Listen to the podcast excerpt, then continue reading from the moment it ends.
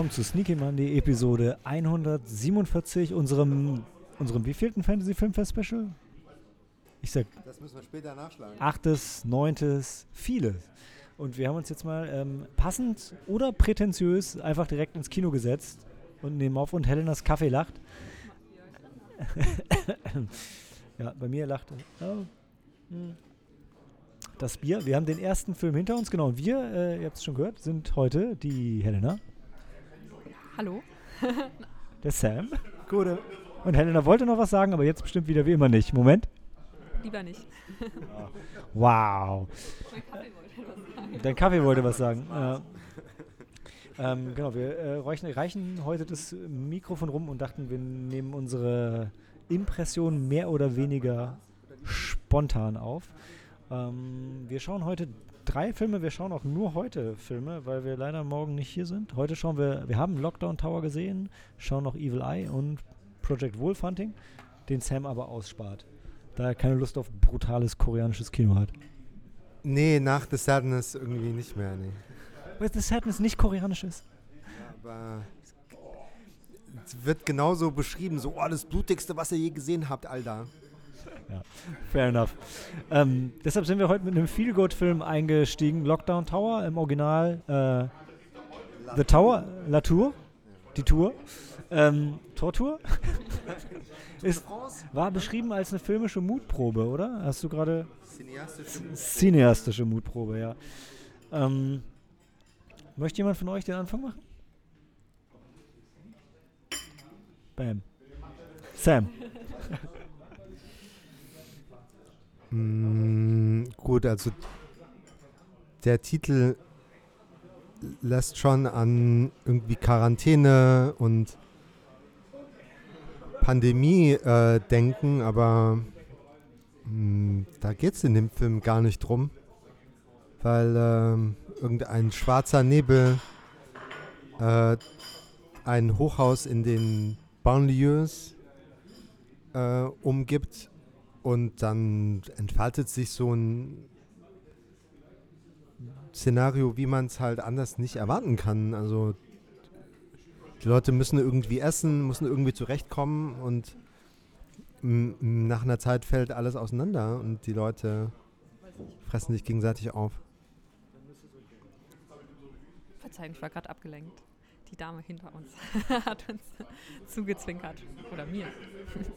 Nein, äh, nee, hattest du erwähnt, dass sie halt nicht, nicht raus können und dann ähm, ja, mit dem leben müssen, was sie halt, weil sie in ihren Wohnungen haben.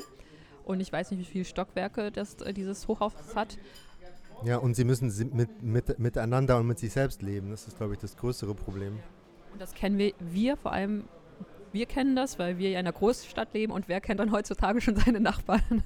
also, ja, und was wollt, eigentlich wollte ich sagen, genau, du, Sam, hattest ja erwähnt, dass du an ähm, Quarantäne und ähm, gedacht hast und an ja. Lockdowns, Wegen des Titels.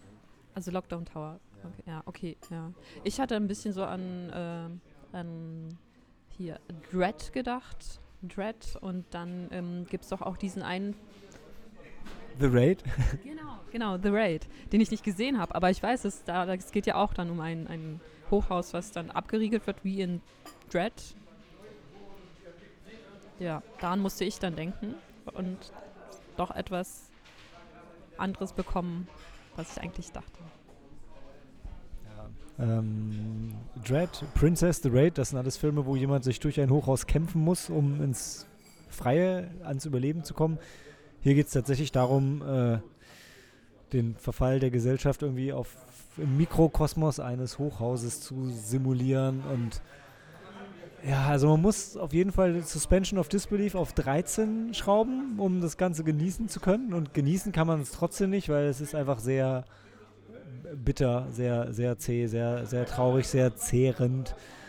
Und am Ende, ohne jetzt zu viel zu verraten, es passiert ziemlich genau, genau das, was man erwarten würde, wie Sam schon gesagt hat. Und das ist dann auch irgendwie ein bisschen schade. Der Film bleibt, bleibt offen, aber er sagt auch nicht wirklich was aus. Also außer den offensichtlichen Botschaften über Gesellschaft und verhalten in Extremsituationen. Ne? Also es wird äh, schön, ich glaube Sam, du hast in der Diskussion vorher schon mal so gesagt, schön, also am Beispiel von Frankreich, wo ja auch viele verschiedene Kulturen durch die Historie einfach zusammenkommen in den Großstädten und gerade hier in den äh, Slums ist ja so eine Plattenbausiedlung und wird auch so kommentiert. Und der Film fängt stark an, was den Horror und die Spannung angeht und das fantastische Element wird dann eigentlich zum absoluten Nebenschauplatz, weil an sich ist egal, warum sie nicht aus dem Gebäude raus können, sondern es geht nur darum, wie sie im Gebäude überleben. Das wird immer extremer. Der Film spielt über einen längeren Zeitraum, als man erwarten würde und der Verfall, äh, ja, physisch wie psychisch setzt sich konstant fort und zum Schluss waren wir doch ganz froh, dass dann also ich musste auch dringend auf Toilette, aber ich war auch froh, dass es vorbei war vom Film her, weil noch einen Zeitsprung hätte ich nicht mitgemacht. Und ich glaube, Sam, du scharfst noch mit den Hufen, du willst noch mal was sagen? Ähm, jetzt, wo ich drüber nachdenke, frage ich mich, ob das überhaupt so realistisch war, dass so viele Ethien dort leben, also vor allem die Hellhäutigen. Ja. Aber auch wieder Suspension of Disbelief war, es, war, es war ein interessanter Quersch. Aber ich fand, die waren ja, also es waren schon alle so mehr oder weniger aus der sozialen Unterschicht, jetzt mal unabhängig von der, von der Hautfarbe. Also, ähm, ja. Also ich fand gerade den Anfang, fand ich super spannend. Dann der Film ist insgesamt sehr obwohl er an sich so eine Art Kammerspiel ist, ist er sehr unübersichtlich, weil man, wie Helena gesagt hat, wir wissen nicht, wie viele Stockwerke es gibt. Wir wussten auch nicht, wie viele Gruppierungen sich gebildet haben, wo die so ganz genau sind. Ich meine, klar, dann klassisch, ne, die Weißen oben, die Schwarzen unten, aber. Nee, selbst das war ja auch noch nicht klar, weil wir sehen auch, irgendwann sehen wir den, diesen alten weißen Mann, der die Treppen hochläuft und der meint, ja, ich komme ja aus dem ersten Stock und jetzt muss ich hoch. Ähm, also das, selbst das war auch irgendwie ungewiss. Wie haben sich dann war das wirklich, also es, man, es sah so aus, als ob die Weißen oben gelebt haben und dann die, dann die Nordafrikaner in der Mitte und die, die, die anderen äh, halt dann da unten, aber es war für mich so gar nicht bewusst. Ja. Stimmt. Also eigentlich so klassischer Filmregisseur Anfangsfehler. Also man, es war nie so klar, wer nach oben und wer nach unten geht und wohin und wo sie eigentlich gerade sind. Äh, ja, aber, aber also an sich würdest du ja, an sich hast du ja, gibst du ja eine klare Direktion vor. So, ja, wir gehen jetzt nach oben und dann siehst du sie immer nach oben gehen, bis sie wo immer ankommen. Aber hier, es war, ich meine, gerade auf Letterboxd hatte ich eine Review noch gelesen, wo sich jemand beschwert hat, dass es halt ein Film ist, wo du hauptsächlich Leute durch die Treppe, durchs Treppenhaus laufen siehst und nicht wenig von den Dingen siehst, die angedeutet werden, was dann in den einzelnen Gruppierungen passiert.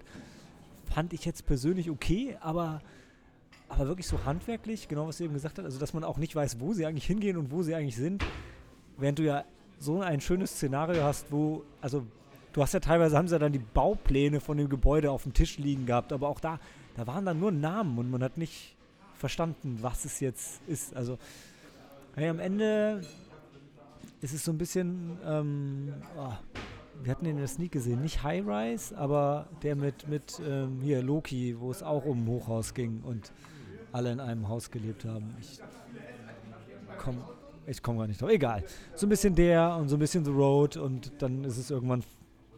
Also es war kein schlechter Film. Ich war, ich war gut unterhalten und zwar auch spannend, aber hauptsächlich war es zehrend.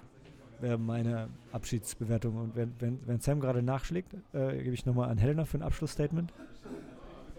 Also ich kann sagen, dass ich das, was der Film geschafft hat, ist, dass ich halt schon in dieser Welt drin war, dass ich mich halt in diesem Turm, äh, dass ich mich selbst in dem Turm befand.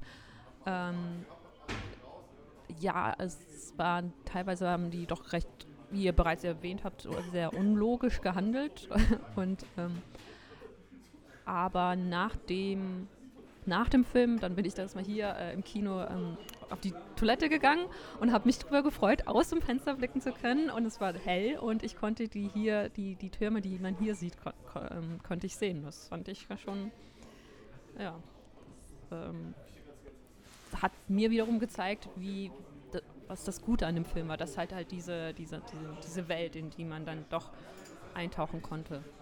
Ja. Hm, also hm, Für mich hat er nicht so funktioniert. Wurde ja eingeführt mit, oh, wir eröffnen, das ist der Öffnungsfilm gewesen dann, wir öffnen das Festival mit einem Downer. Und so war es dann auch. Ähm,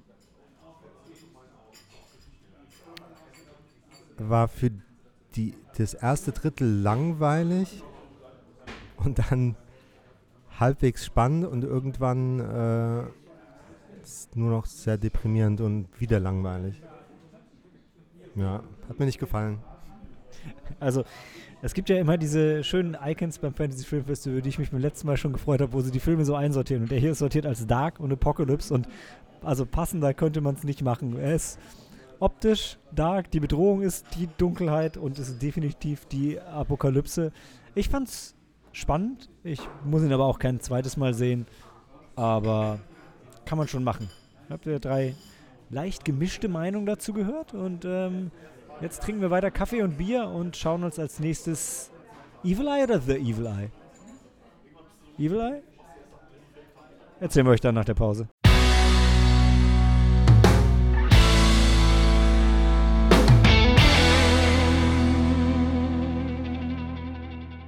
Also wir kommen gerade raus aus Evil Eye, dem, was war es, südamerikanisch, Bra mexikanischen Folk-Horror-Hexen-Film. Und da Sam gleich äh, nach Hause muss, würde ich ihn starten lassen. Ich wollte noch, warte, ich wollte noch kurz was zur Story sagen und es kurz zusammenfassen, aber es ist schwierig. Äh, es geht um eine Schwester, deren jüngere Schwester krank ist und dann fahren sie raus aufs Land zur Großmutter in das Riesenhaus, damit es ihr besser geht und dann passieren Sachen. Sam, ja. was sagst du? Das ist halt die böse Oma. Das Plakat lässt es schon nicht anzweifeln. Ähm, das nimmt so alles seinen, äh,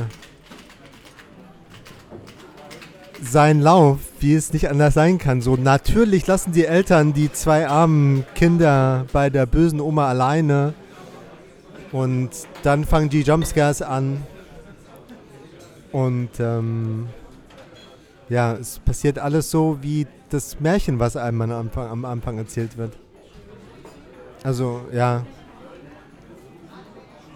Das, und am Ende kommt, kommt so ein Country-Rock-Song, der to total zu nichts passt, was vorher kam. Der, Film unterstützt leider meine Theorie. Ich habe am Anfang bin ich extra ruhig geblieben. Je sympathischer das Intro vom Regisseur, desto schlechter der Film. Und der Regisseur war sau sympathisch am Anfang. Total liebevolle Erklärung. Und der Film fängt an mit Horror-Tropes, mit Helenas geliebter Helikopterfahrt über das Auto, was durch den Wald fährt. Und ähm, auch ansonsten viel, super viel. Es wird dir alles dreimal erklärt und dann noch viermal gezeigt. Und du hast es schon lange, lange verstanden, wenn der Film dir seinen Twist präsentiert. Sagt, hier ist er. Und denkst so, ja, ehrlich, das, das, das willst du mir jetzt nochmal sagen? Das hast du mir doch schon dreimal erzählt. Ich finde, man kann dem Film nicht so richtig böse sein, aber trotzdem, also spannend war es nicht, oder? Nein, so wie Sam es vorhin beschrieben hat, äh, es ist einfach das ist äh, typisches Märchen, Hänsel und Gretel. zwei, zwei Geschwister, die in äh, ein abgelegenes Haus fahr nicht fahren, aber die sich in einem abgelegenen, in einer Hütte wiederfinden und dort ist halt dann die ominöse alte Dame, die wie Hänsel, äh, wie Hänsel und Gretel. Ja. Und oder eben, also ich meine, was man sagen muss, ist ja eine Geschichte über mehrere Generationen von Schwestern. Also schon Ach ja, nee, Leute. Sam hat noch abschließende Worte. Und ähm, was war das mit Abigail und diesem Kult? Der hat überhaupt nicht reingepasst. Ja, das ist für die Hörer jetzt ein bisschen sehr verwirrend, aber ja, ja genau. Es gab noch eine Nebenstory um die Haushälterin und den Haushälter und die führte. Das war der Red Herring, oder? Benutze ich den Ausdruck richtig? Ja, Korrekt? ja, das ja. War der Red Herring. Ja, aber den wollten wir ja eigentlich nicht spoilen, Mädels, Jungs. Komm. Aber hey, aber der Film, ich meine, das war das Einzige, was nicht ganz vorhersehbar war. aber nee, ähm, Evil Eye braucht man wahrscheinlich leider nicht unbedingt schauen. Aber der Regisseur ist ein sympathischer Typ. Ähm, mal sehen. Ansonsten macht er anscheinend eher mehr Sci-Fi. Vielleicht gucken wir, hören wir da mal rein. Schauen wir mal. Ja, und ich ah. werde demnächst versuchen, diesen Maispudding zu kochen. Die Ma Ach, oh ja, die sah lecker aus. Oder die wurde zumindest als lecker beschrieben. Altes Familienrezept. ähm, ja. Wir hören uns nach dem koreanischen Film vielleicht nochmal wieder.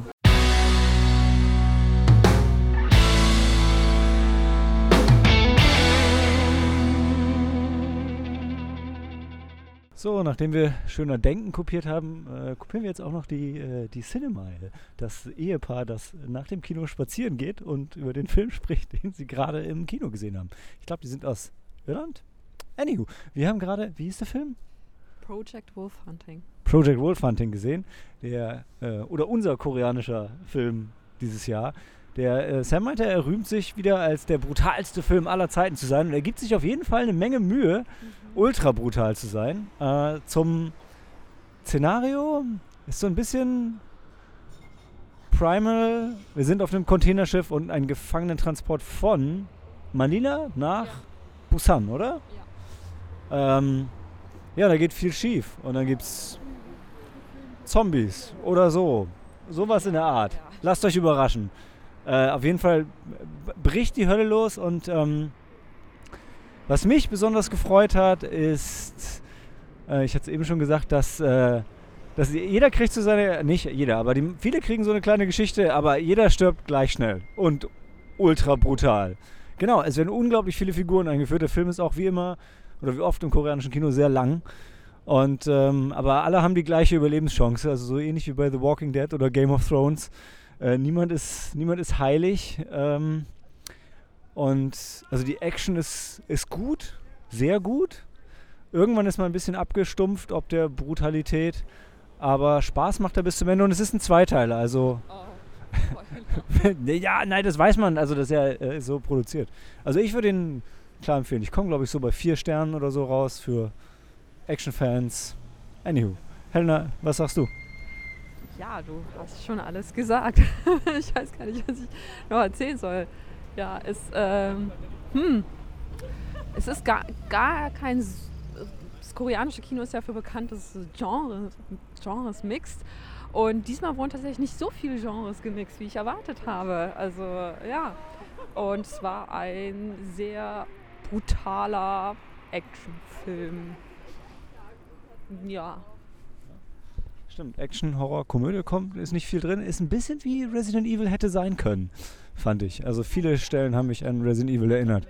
Aber ja, ich denke, wir kommen, wahrscheinlich sprechen wir im nächsten Podcast nochmal ein bisschen über das Fantasy Filmfest in, in Gänze.